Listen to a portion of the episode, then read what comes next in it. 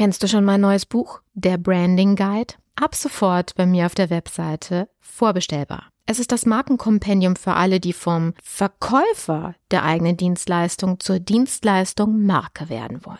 Du erhältst Einblick in alle notwendigen Schlüsselkompetenzen, die ein Dienstleister beherrschen und umsetzen muss, um sich als eine umsatzstabile, rentable und vor allen Dingen krisensichere Marke behaupten zu können. Dieses Buch eignet sich für dich sowohl, wenn du eine Person als auch eine Unternehmensmarke aufbauen willst. Jetzt geht's weiter. Image Sells der Podcast für Unternehmen, die Alternativen zur Akquise suchen. Jede Woche gibt es hier neue Impulse und Strategien, mit denen das Unternehmensimage zur Marke aufgebaut wird, so dass es in Zukunft heißt, gebeten zu werden statt zu bitten von Investoren, Kunden und potenziellen Mitarbeitern. Ich bin Carmen Brablitz, Markenstrategin aus Leidenschaft. Auf geht's! Bevor wir starten, möchte ich dich noch kurz darauf hinweisen, dass du als Solo-Selbstständiger noch einen Anspruch auf einen Zuschuss hast, und zwar dem vom Kompass-Programm. Wir sind dafür akkreditiert und du kannst mit einem effektiven Einsatz von nur 500 Euro ein komplettes Image Sales Kompaktprogramm mit uns durcharbeiten. Das heißt, wir optimieren in Zusammenarbeit mit dir deine komplette Markenkommunikation sodass dein Marketing weder Geld, Kunden noch Reputation verbrennt. Wie das geht? Ach, das besprechen am besten selbst. Dein effektiver Zeiteinsatz sind nur zwei Stunden, um mit unserer Hilfe zusammen diese Unterlagen auszufüllen. Genaue Details erfährst du in der Folge 83. Und wenn es dich interessiert, buch doch einfach direkt einen Termin. Unverbindlich und wir sprechen drüber und klären kurz, ob du die Kriterien für diese Förderung, für diesen Zuschuss auch erfüllst. In dem Sinne, viel Spaß bei der Folge. Einen wunderschönen guten Tag, meine Lieben. Herzlich willkommen zurück zu einer Interviewfolge heute. Ich habe mir einen Kollegen eingeladen, und zwar den ähm, Direktor der Marketingstrategie der Frankfurter Buchmesse. Hallo, mein lieber Markus. Hallo, Carmen. Vielen Dank für die Einladung. Ja, danke, dass es trotz unseres beiden vollen Terminkalenders doch noch geklappt hat. Das war ja schon eine kleine Herausforderung. Deswegen schätze ich das gerade sehr, dass du dir Zeit genommen hast. Wir verraten natürlich nicht, dass heute Sonntag ist, oder? Nein, absolut nicht. ja, aber wer für seine Marke brennt, der hat in dem Sinne auch keine geregelte Woche. Von daher ähm, haben wir das schon mal bestätigt, dass du auch für die Marke, für die du arbeitest, brennst. Ähm, meine Eingangsfrage an dich, was mir in diesem Setup ähm, immer wieder auch sehr wichtig ist, was bedeutet Image für dich? Ui, du steigst aber gleich hoch ein. Ähm, ja, klar. also, äh, Image, was, was soll das sein? Was ist das? Also Image, äh, Image hat ja auch immer zwei Seiten. Also wie man, wie man sich selber wahrnimmt, mhm. äh, wie man sich gerne wahrnehmen würde oder möchte. Und dann die andere, die entsprechende andere Seite, äh, die eine Marke oder man oder sich selber wahrnimmt. Und dazwischen gibt es meistens große, große äh, Unterschiede zwischen der Eigenwahrnehmung, dem Wunsch und der Fremdwahrnehmung. Mhm. Ähm, aber wir, wir arbeiten halt, du, ich und alle anderen arbeiten ja jeden Tag daran, dass, dass äh, dieser Graben dazwischen weniger wird und kleiner wird. Mhm. Aber Image ist natürlich ein, ist natürlich ein Riesenthema, weil ähm, ja, also im Grunde ohne Image geht's gar nicht. Ähm, Image ist ja auch ist ja auch so eine Bindung, eine, eine Kundenbindungsgrundvoraussetzung. Ähm, und ähm, ja, Riesenthema, aber ja, wir arbeiten dran. wir werden uns heute auch mal ein bisschen anschauen, wie ihr dran arbeitet. Ihr ja. habt ja als, ähm, als Messe, äh, gerade in eurem Teamgebiet, steht ja vor zwei Riesenherausforderungen. Zum einen so das große Damoklesschwert äh, Messesterben der Giganten. Die Cebit hat ja letztes Jahr quasi das Handtuch geschmissen, was ja in der Branche viel für Unruhe gesorgt hat. Dann Frankfurter Buchmesse. Ja, wir sind hier gerade in einem digitalen Medium unterwegs. Ähm, das Buch stirbt. Der ist auch immer wieder so ein Ding, was, oder so ein Satz, der gerne mal durch äh, die Welt getragen wird. Ähm, wie gehst du, beziehungsweise du mit dem dem Team an solche Herausforderungen ran? Was ist so eure Strategie, mit der ihr unterwegs seid? Mit der einfacheren äh, Teil der Frage. äh, nämlich beim, beim Thema, äh, ob das Buch stirbt oder nicht. Ähm, mhm. Also das ist, das ist so ein, so ein, so ein gern, eine gern genommene Überschrift der Presse, um so ein bisschen Schwung in die Diskussion zu bringen. Mhm. Weil am Ende des Tages gab es äh, noch nie mehr Leute, die aufgrund von Technik und, und Dienstleistern in der Lage waren und auch, auch Lust und Antrieb verspürt haben, ein eigenes Buch zu schreiben, also das Thema Self-Publishing.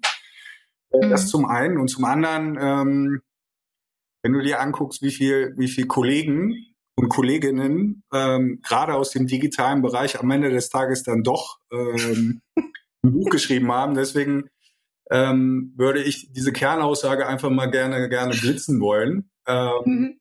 Weil auch die Produktvielfalt, also wie viele Bücher gibt es jetzt gerade so am Markt? Äh, diese Zahl ähm, hat sich überhaupt nicht bewegt. Die ist eher noch angestiegen die letzten Jahre. Das heißt mhm. also, dass, ähm, dass dieses Buchsterben ja mehr oder weniger auch ein Märchen ist. Mhm. Ähm, die Zahlen von der anderen Seite her, also wie, wie, bewegt sich und entwickelt sich das E-Book? Ähm, die bewegen, die sind, die, da gibt es kaum noch Wachstums. Ähm, Nachrichten, die man verkünden kann, sondern das hat sich auf so einem Level eingependelt. Ähm, und wenn es um, also ich als Vater, äh, wenn ich meine Tochter so angucke, äh, die alleine das Thema mit der Haptik und, und ein Buch in die Hand nehmen, äh, bin ich der Meinung, dass, dass wir als Menschen die letzten 500 Jahre mit diesem Thema Buch, das, das steckt tief in uns drin, dass man, dass man etwas zum Lesen in die Hand nehmen muss und nicht nur ein Device. Ähm, mhm. Das heißt also, dass, dass ich da persönlich überhaupt keine Gefahr sehe, dass ich da, ähm, dass das Buch sterben wird. Mhm. Ähm, so, ich habe ja jetzt genug Zeit gehabt, um dann das Thema äh, Messeunternehmung und CeBIT auch äh, anzugehen. Ähm, Lass mich, ja. lass mich vielleicht noch mal kurz entlasten und noch mal eben was zum Thema Buch auch zu sagen. Ich fand das so witzig, was du gerade gesagt hast. So viele äh, digitale äh, Medienbetreiber gehen am Ende auch in das Buch. Wir machen das auch so. Das heißt, die Podcasts oder viele Kunden, äh, mit denen wir Podcasts aufbauen in, in der Agentur, haben am Ende das Ziel, nach einer gewissen Zeit auch ein Buch ähm, rauszubringen. also ähm, nicht nur digital, sondern auch wirklich ein geprintetes Werk. Und von daher muss ich gerade so lachen, als du das gesagt hast, was ähm, im Grunde genommen finde ich ein, heutzutage muss man eben auch diesen Multi-Channel-Gedanken auch aufgreifen. Also nicht nur ausschließlich digital, nicht nur ausschließlich Print, sondern eben eine Mischung, weil wir natürlich auch ein ein ähm, Klientel draußen haben, was äh, unterschiedliche Anforderungen hat. Und äh, wie du gerade sagtest, ne, abends habe ich gerne vielleicht ein Buch in der Hand, was ich dann durchblättern kann und anfassen kann. Und wenn ich unterwegs bin im Zug oder im Flieger, ist so ein elektronisches Device wie das Handy, was mir vieles abnimmt und ich da was hören oder lesen kann, an der Stelle vielleicht auch einfacher. Absolut. Und ähm, also die, die Vorgabe jetzt von dir mit dem, mit dem Multichannel, äh, ich bin der Meinung, dass äh, für, für sehr, sehr viele Berufsgruppen, ob das äh, Trainer, Coaches, Strategen, whatever, sind ab einer gewissen Flughöhe, hat man ja sozusagen, äh, in, man muss dann irgendwie ein Profil bei LinkedIn haben oder, oder Xing oder Twitter und man muss diese Kanäle auch bespielen. Und mhm. irgendein, ab irgendeinem Zeitpunkt muss auch das eigene Buch sozusagen mhm. ähm, für den Expertenstatus in der ne? Hand, in der Hand äh, desjenigen irgendwie auch sein, äh, um diesen Expertenstatus äh, zu manifestieren.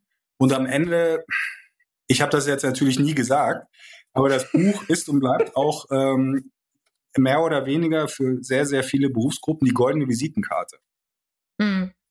So, weil ähm, ich will jetzt gar nicht nur auf diesen wissenschaftlichen Bereich äh, gehen, wo ja sehr, sehr viel äh, publiziert wird, sondern äh, gerade auch in dem in dem Bereich äh, Marketing, Digitalisierung. Ähm, wie viele Bücher gibt es über die Digitalisierung? Also alleine nur mhm. da, da steckt ja schon super viel Musik drin.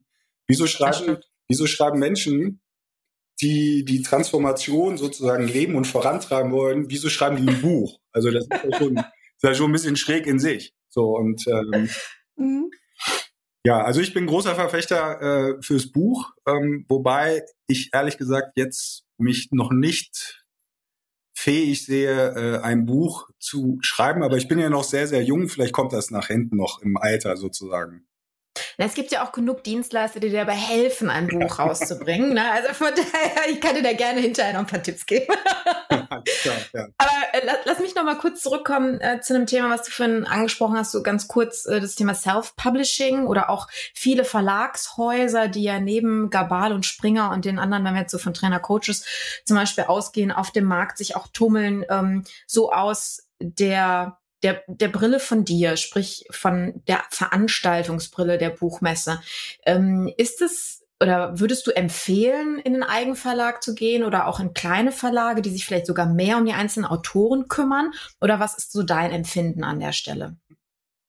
Puh, ähm, also es gibt, wir als Messeunternehmung können natürlich, also ich kann, kann da jetzt weder für die eine oder andere Seite noch Partei ergreifen. Ich sehe nur, dass ähm, ich sehr, sehr viele Menschen kenne, die äh, im Verlagskonstrukt untergekommen sind. Mhm. Und ähm, die damit happy sind. Und ähm, auch was die Vermarktung angeht und die Reichweite und etc. Ähm, wir hatten gerade den Fall mit dem, mit dem Herrn Thelen, der ja sehr, sehr laut ähm, mit dem, mit seinem eigenen Verlag, oder nicht mit seinem eigenen Verlag, aber mit dem Verlag, wo er, mit dem er zusammengearbeitet hat, ähm, nicht so ganz zufrieden war. Und das hat er auch sehr, sehr laut äh, in entsprechenden Marketing Branchenmagazinen verkündet.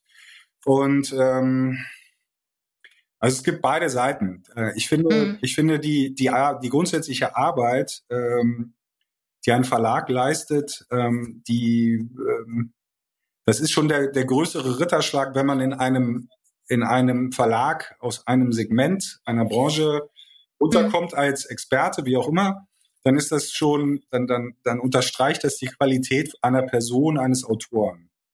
Und so würde ich das jetzt mal definieren. Nichts, und das hat jetzt keinen Einfluss auf, ähm, dass Self-Publisher, die im Eigenverlag etwas machen, äh, weniger Experten sind.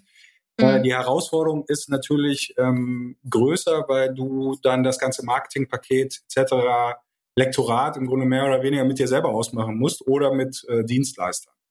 Mhm. Aber wie gesagt, ich kann da, ich kann das nicht einschätzen ähm, und ich kann da auch keine, keine Partei ergreifen. Ähm, wir als Messeunternehmung, ähm, für uns ist es ähm, äh, wesentlich leichter, wenn, wenn ein, ein, eine Person, ein Autor im Verlagskonstrukt untergekommen ist. Inwiefern ist es leichter? Ähm, weil dann äh, zu einer Messeunternehmung ähm, und der, der, äh, der Aufstellung von, von unserem Geschäftsmodell gehört natürlich auch äh, immer noch der Quadratmeter und der, der Ausstellungsbereich. Mhm. Und ähm, über diesen Ausstellungsbereich ergeben sich dann äh, Businessmodelle, die mit Personen zu tun haben, also sprich Autoren, Produkten etc. Und von daher ist es für uns an der Stelle einfacher äh, zu agieren. Nichtsdestotrotz haben wir auch einen sehr, sehr großen äh, Bereich äh, in unserem in unserer wirklichen Premium-Halle. Das ist die 3.0, äh, 3.0 ähm, mhm. wo wir auch einen großen Self-Publishing-Bereich haben. Das bedeutet, wenn ich es richtig verstehe, dass die großen Publisher quasi Fläche bei euch kaufen und dort ihre Autoren dann auf gewissen Flächen, äh, Unterflächen dann unterbringen. Das ist so das normale mhm. Messegeschäft, genau. Da, wir mhm. haben uns nichts Neues aus, äh, einfallen lassen. wir machen das auch so wie die anderen, ja. Genau.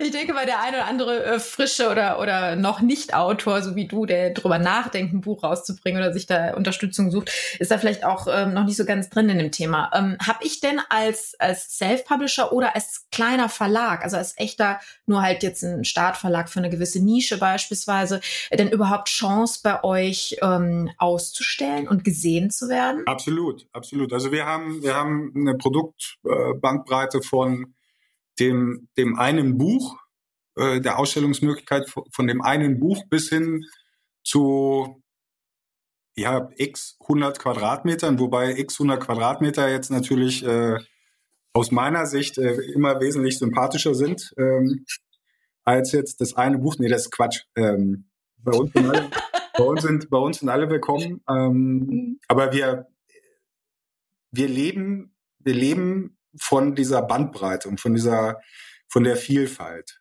Und deswegen, mhm.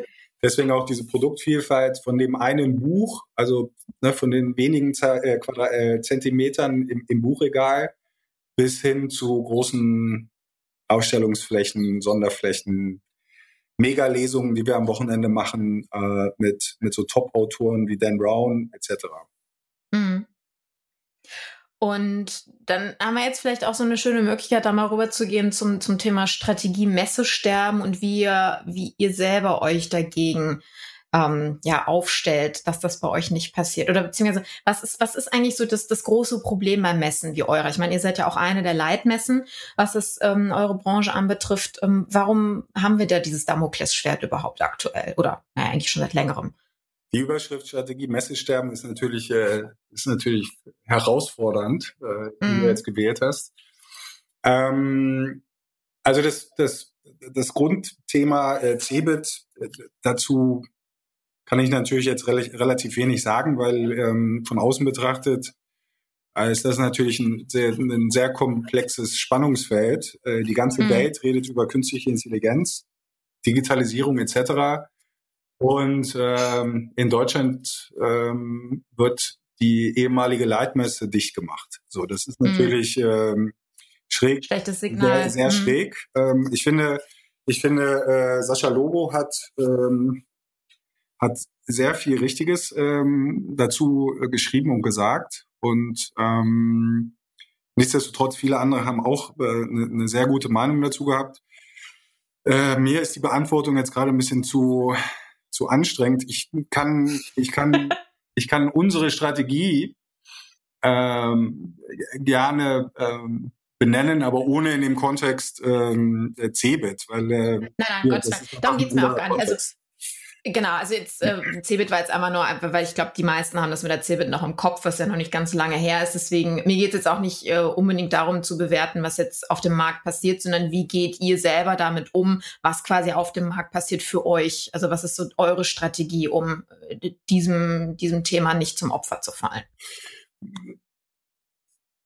Also nochmal, die Frage ist sehr, sehr spitz formuliert, ähm, weil, also für meinen Geschmack gibt es, gibt es kein, gibt es kein grundsätzliches Thema, dass das Messen und Kongresse und whatever ähm, jetzt zum Scheitern verurteilt sind. Weil wenn wir uns die mhm. letzten zehn Jahre angucken, ähm, was da alles sozusagen aus dem, aus dem Nichts entstanden ist, ähm, angefangen bei sehr, sehr großen Sachen, also die South by Southwest zum Beispiel, äh, besteht seit ich, bin mir jetzt nicht so ganz sicher, aber über 20 Jahren, glaube ich, 25 Jahren gibt's sie jetzt schon. Und erst mhm. die letzten zwei bis fünf, sieben Jahre wird sie so heiß besprochen. Das heißt also, dass, mhm. ähm, dass für jeden, für jeden Event gibt es sozusagen Hochphasen, normale Phasen. Und in den normalen Phasen sollte man dann halt immer zusehen, dass man dann wieder in eine Hochphase kommt. Und ähm, das, um die Cebit jetzt auch mal zu benennen, ähm, das, da liegt wahrscheinlich auch der Fehler, dass, dass sie es nicht geschafft haben, sozusagen aus den sehr hohen Phasen, extrem hohen Phasen, in denen sie waren, äh, früher gegenzuhalten. Mhm. So, und bei uns ist es so, dass ähm, klar, wir haben, wir haben Strategien, wir haben sehr, sehr viele erlernte ähm, Bestandteile der Messe. Also einer meiner, ähm, nicht mein jetziger Chef, aber ich glaube zwei, drei ähm, Menschen, die, die auf seiner Position saßen davor, ähm, hat, hat eine, eine tolle Erfindung gemacht, die alle anderen Messen auf dieser Welt äh, und sehr viele Kongresse kopiert haben, nämlich die Idee, dass äh, es ein Gastland gibt äh, auf einer Veranstaltung. Ähm, Cebit hatte das auch. und ähm, also wir haben, wir haben die letzten Jahre äh, wirklich äh, jedes Jahr höchst spannende äh, kulturelle ja, Treffpunkte kreiert. Und ich glaube, dass ähm, dieses Aktivieren von Netzwerken und dieses Aktivieren von Menschen, dass sie in, in Austausch kommen und das halt nicht nur auf, auf so ähm, regionaler Basis, sondern auf internationaler Basis, ähm, ist definitiv ein, eins unserer Kernstrategien, ähm, das auch weiter auszubauen, dass wir äh, nach wie vor auch die Leitmesse fürs internationale Publishing sind. Ähm, mhm. Wir sind nicht die einzige Buchmesse. Es gibt äh, auf dem Planeten gibt es sehr, sehr viele. Äh, auch in Deutschland gibt es die Kollegen in Leipzig.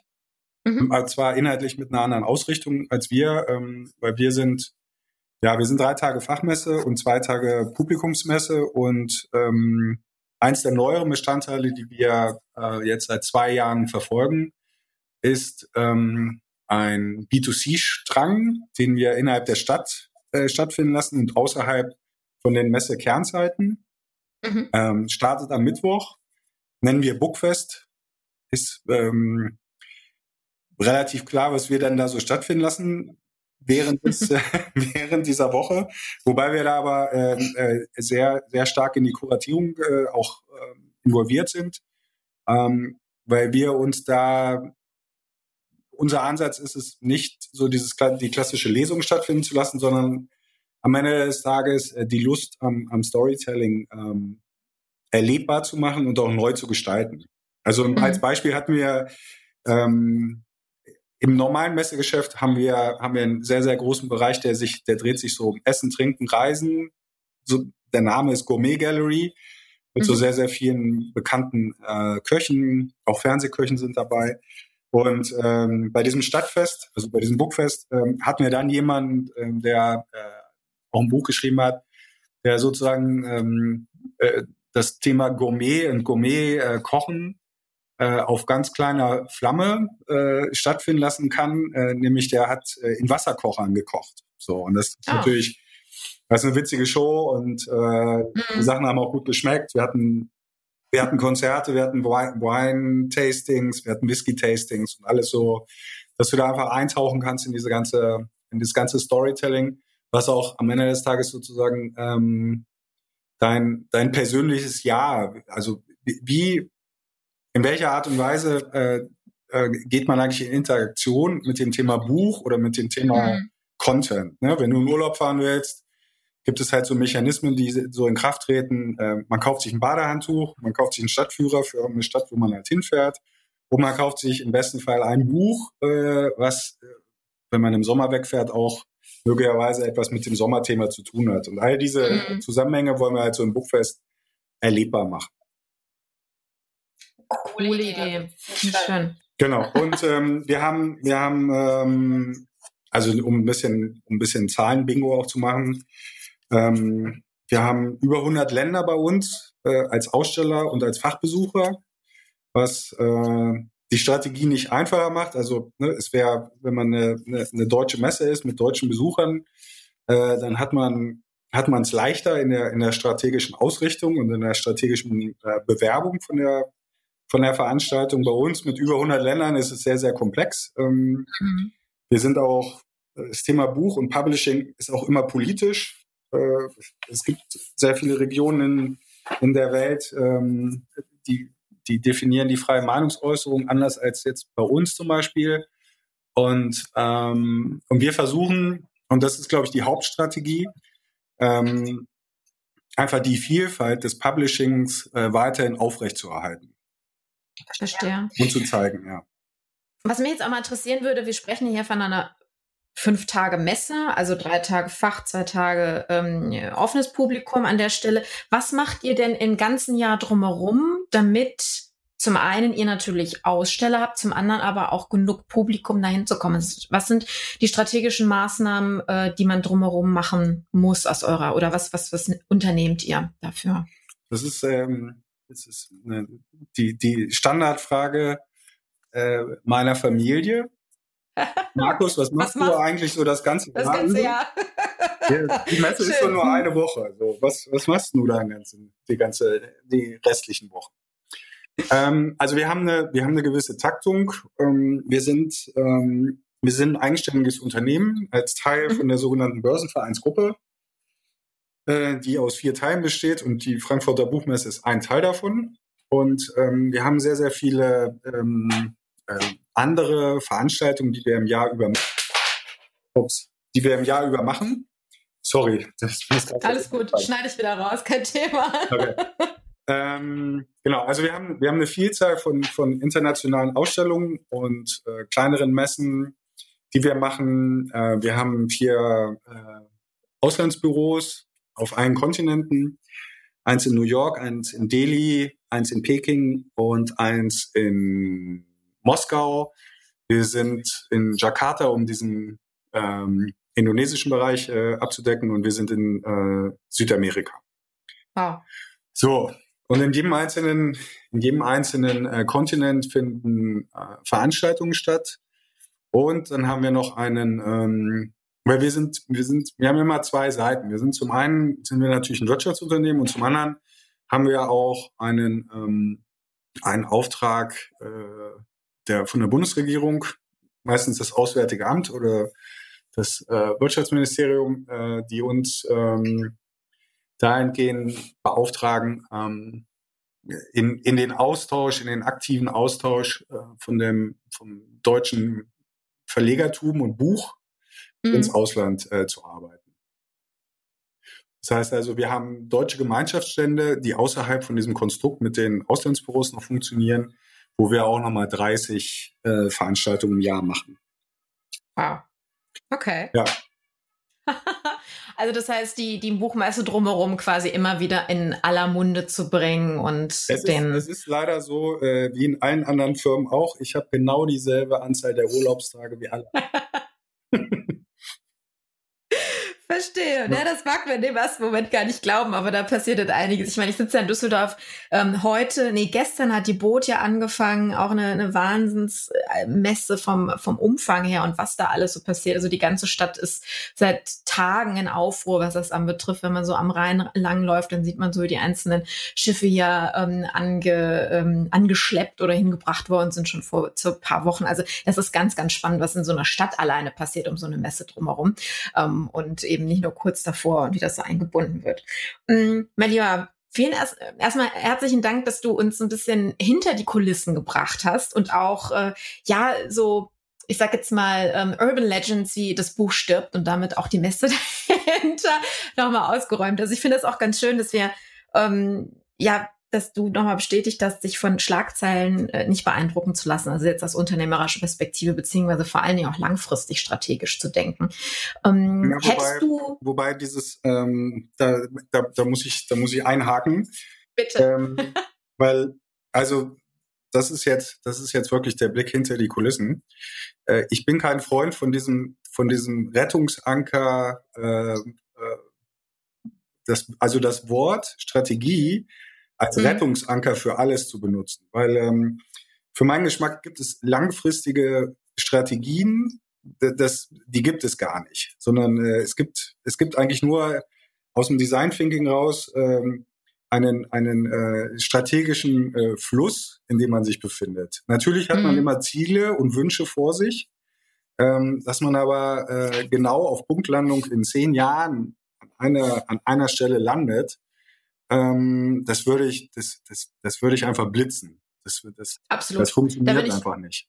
Da bin ich 100% bei dir. Vor allen Dingen, wenn man sieht, wie schnelllebig unsere Gesellschaft ist. Gerade das Thema Digitalisierung, hast du vorhin angesprochen, ähm, schwillt da ja auch ganz stark mit rein. Und ich denke einfach, Strategie in dem Sinne ist, dass ähm, gerade Unternehmen oder gerade wenn wir uns in, in dem, im Marketingbereich bewegen, dass man sich auch überlegt, was ist denn ein, ein Prozess an Handlungen, was ist aufeinander aufgebaut, damit es auch zusammenwirkt. Ne? Dass wir dieses Gießkannenprinzip eben nicht haben, was ich ja viele Mittelstand auch immer wieder mitbekomme. Und äh, dann die Frustration auftritt, die das funktioniert ja nicht, ne, weil man vielleicht nur einen Monat nur was probiert hat und eben nicht ein bisschen längerfristig an der Stelle mal ähm, Handlungen aufeinander abgestimmt hat. Das war jetzt so der Hintergrund meiner Aussage. Mhm. Ja, absolut. Also die, die, die, ähm, die Kernaussagen, die in jedem, in jedem Buch über Transformation und Change und Digitalisierung drinstehen, ähm, auch wenn jeder einzelne von uns ähm, diese, diese Thesen auch schon hundertmal gelesen hat, es ist mhm. natürlich auch ätzend. Also, dass man, dass man sich Strategien und, und Pläne hinlegt und die erarbeitet. Und dann sind diese gottverfluchten Ansätze nicht immer nach zwei Wochen irgendwie in Realität auch schon äh, gekommen. Verdammt, oder? Sondern dass die, dann, dass die dann auch immer wieder angeguckt werden müssen und äh, angepasst ja. werden müssen. Und ich glaube, da, da das ist einfach so eine Mentalitätssache und äh, ich spreche jetzt von mir, äh, diese Mentalitätsänderung, äh, die ist auch, die ist wirklich auch anstrengend, mhm. äh, aber im Grunde auch spannend und, und äh, kann schon Spaß machen, aber ähm, beim Wort Spaß ist man auch wieder bei der deutschen Mentalität gegenüber, gegenüber solchen unsicheren Sachen. Und ähm, mhm. ja, also ich, ich plädiere äh, oftmals mit mir selber auch dafür, dass äh, sozusagen Change äh, auch Spaß macht. Hm. Ja. Ich denke, es, es gehört auch viel Flexibilität dazu. Also wirklich so dieses in Stein gemeißelte Pläne eben nicht mehr so, äh, so, so ernst zu nehmen, sondern zu gucken, wie, wo kann man was anpassen aufgrund äh, neuer Erkenntnisse, die wir haben oder Erfahrungen, die wir gesammelt haben, weil wir einfach was ausprobiert haben. Manchmal ist es ja eben das Ausprobieren am Ende des Tages, was dann zeigt, dass es in der Branche eben nicht so funktioniert wie in der anderen, aber wir dafür andere tolle Sachen dadurch erfahren haben. Ja, das äh, kriegen wir halt in, in unserem Bereich immer wieder mit und von daher ähm, bleibt euch da treu. Danke, Beziehungsweise flexibel. Ja. mein Lieber, ich, ich höre raus. Es hm? gibt ja auch so einen ganz alten, äh, so ein, oder ich weiß gar nicht, wie alt das ist, aber ähm, also so diese, diese deutsche Floskel, so der, der Weg ist das Ziel. Mhm. Ähm, haben wir alle, haben wir alle hundertmal gehört. Ähm, erst durch Design Thinking sozusagen und durch diese agilen Methoden äh, ist das auf so einer gewissen Ebene auch angekommen. Ähm, mhm. Ich finde, ich finde, wir, wir, man sollte viel, viel flexibler äh, auch mit, mit den Dingen, die wir bereits in unserem Sprachgebrauch haben, auch, äh, auch umgehen und da aber auch mal richtig hinhören. Also so dieses, der Weg ist das Ziel, da steckt ja im Grunde alles drin. Und mhm. ähm, wir haben bloß nicht zugehört die letzten x Jahrzehnte. Ja, das stimmt. Hättest du so aus deiner Erfahrung drei Tipps, die du unseren Hörern, wir sind ja im Mittelstand unterwegs, mitgeben würdest, was, äh, was so deine, deine Highlight-Tipps ähm, sind, worauf was sie auf jeden Fall tun sollten, um sich gut zu vermarkten in Zukunft? Uiuiui. Ähm, also Fehler Nummer eins ähm, ist, ein, ist, ist, ist ein riesen, Riesenthema. Ähm, also wie gehe ich mit Fehlern um oder, oder äh, welches Wort benutze ich anstatt äh, dem Wort Fehler? Also mhm. ähm, dieses lebenslange Lernen, äh, das ist etwas, ähm, nicht nur weil das, weil das einen am Ende des Tages stärkt und erfolgreicher macht, äh, sondern es äh, schont, es schont auch extrem die Nerven, wenn man, wenn man nicht immer davon ausgeht, dass man etwas falsch gemacht hat, sondern einfach auf die positiven Dinge, ähm, die man möglicherweise aus dem Projekt, was nicht zustande gekommen ist, XYZ. Ähm, einfach auf die Dinge guckt, die man gelernt hat. Das ist, ähm, das ist für einen, für eine Prozess und eine, eine Company-Hygiene äh, ist das super, wenn man den, wenn man diesen Pfad äh, geht. Das mhm. andere ist ähm, ähm, Mut. Das ist auch, ähm, ist auch eine Floskel mehr oder weniger, aber ähm, Dinge sollten einfach mal ausprobiert werden können. Äh, ob das äh, virtuell ist, in Räumen oder im, innerhalb des Betriebes oder wie auch immer. Ähm, oder im Netz, im digitalen. Ähm, man sollte Dinge einfach ausprobieren und nicht, ähm, nicht so lange warten. Und ich, das dritte ist, ähm, wofür ich auch immer sehr, sehr plädiere, ist, ähm, die Angestellten und die Kollegen und äh, sich selber auch ähm, das Thema Bildung und Weiterbildung und, ähm, und Engagement ähm, sollte man niemals unterschätzen und sollte man auch immer fördern. Und mhm. ähm, weil die, die Welt wird komplexer und nur, nur die Personen, die sozusagen, die auch wirklich Spaß an dem haben, was sie machen, äh, und dieser Spaß wird, kann ja unter Umständen auch durch, durch ähm, branchengleiche Themen, die man in seiner Freizeit macht oder whatever, äh, noch, noch hervorgepusht werden, äh, können aber auch durch ganz andere Sachen irgendwie gepusht werden. Und man sollte, man sollte äh, Personen einfach ein bisschen mehr Freiraum geben, mhm. um dann entsprechend auch gut zu performen. Und dieses Thema Bildung und Weiterbildung und so, das ist eh ein Riesenthema, ähm, was gerade die, die nächsten Jahre ähm, also ich, das ist jetzt eine Prognose, die nächsten 20 Jahre äh, wird, wird das Thema Bildung ähm, jedes Jahr ähm, um x Prozent anwachsen. Ähm, alleine nur, mhm. wenn, wenn, wenn man sich die schulische Ausbildung gerade anguckt. Ähm, in China gibt es, ähm, gibt es jetzt das Schulfach äh, künstliche Intelligenz. Und äh, hier gibt es die äh, Schulfächer ähm, Betragen. Betragen, nee. nee, aber äh, wenn ich jetzt Religion sage, ist das, glaube ich, äh, ein bisschen, ein bisschen verwerflich. Aber sagen wir mal so, ähm, also äh, Mathe, Physik und Deutsch. Also eins von den drei Sachen, ja, Deutsch jetzt nicht, aber Mathe und Physik, eins von den beiden könnte man weglassen und künstliche Intelligenz einfach mal ausprobieren. Weil äh, ohne ohne, ohne Mathe funktioniert das mit KI auch nicht. Also so, mhm. und somit könnte man das projektgetrieben vielleicht auch ähm, an Schulen ähm, implementieren. Oder Coden für Kinder, erste bis vierte Klasse, wie werden die herangeführt an die Digitalisierung? Mhm. Das sind, glaube ich, so die, die, die wichtigsten Themen. Ja, da rennst du bei mir offene Türen ein, absolut. Ja.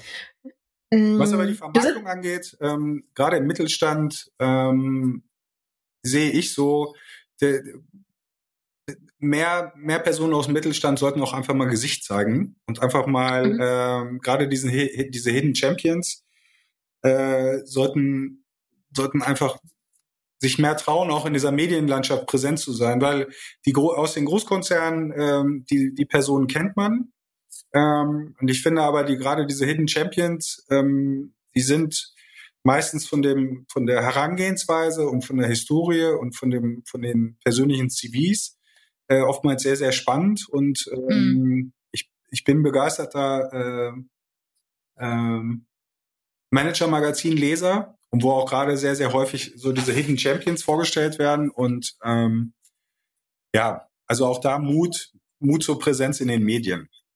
Mhm. Vielen herzlichen Dank für die Einschätzung. Sag einmal, was ist denn dein Lieblingsbildungsbuch? Mein Lieblingsbildungsbuch? Mhm.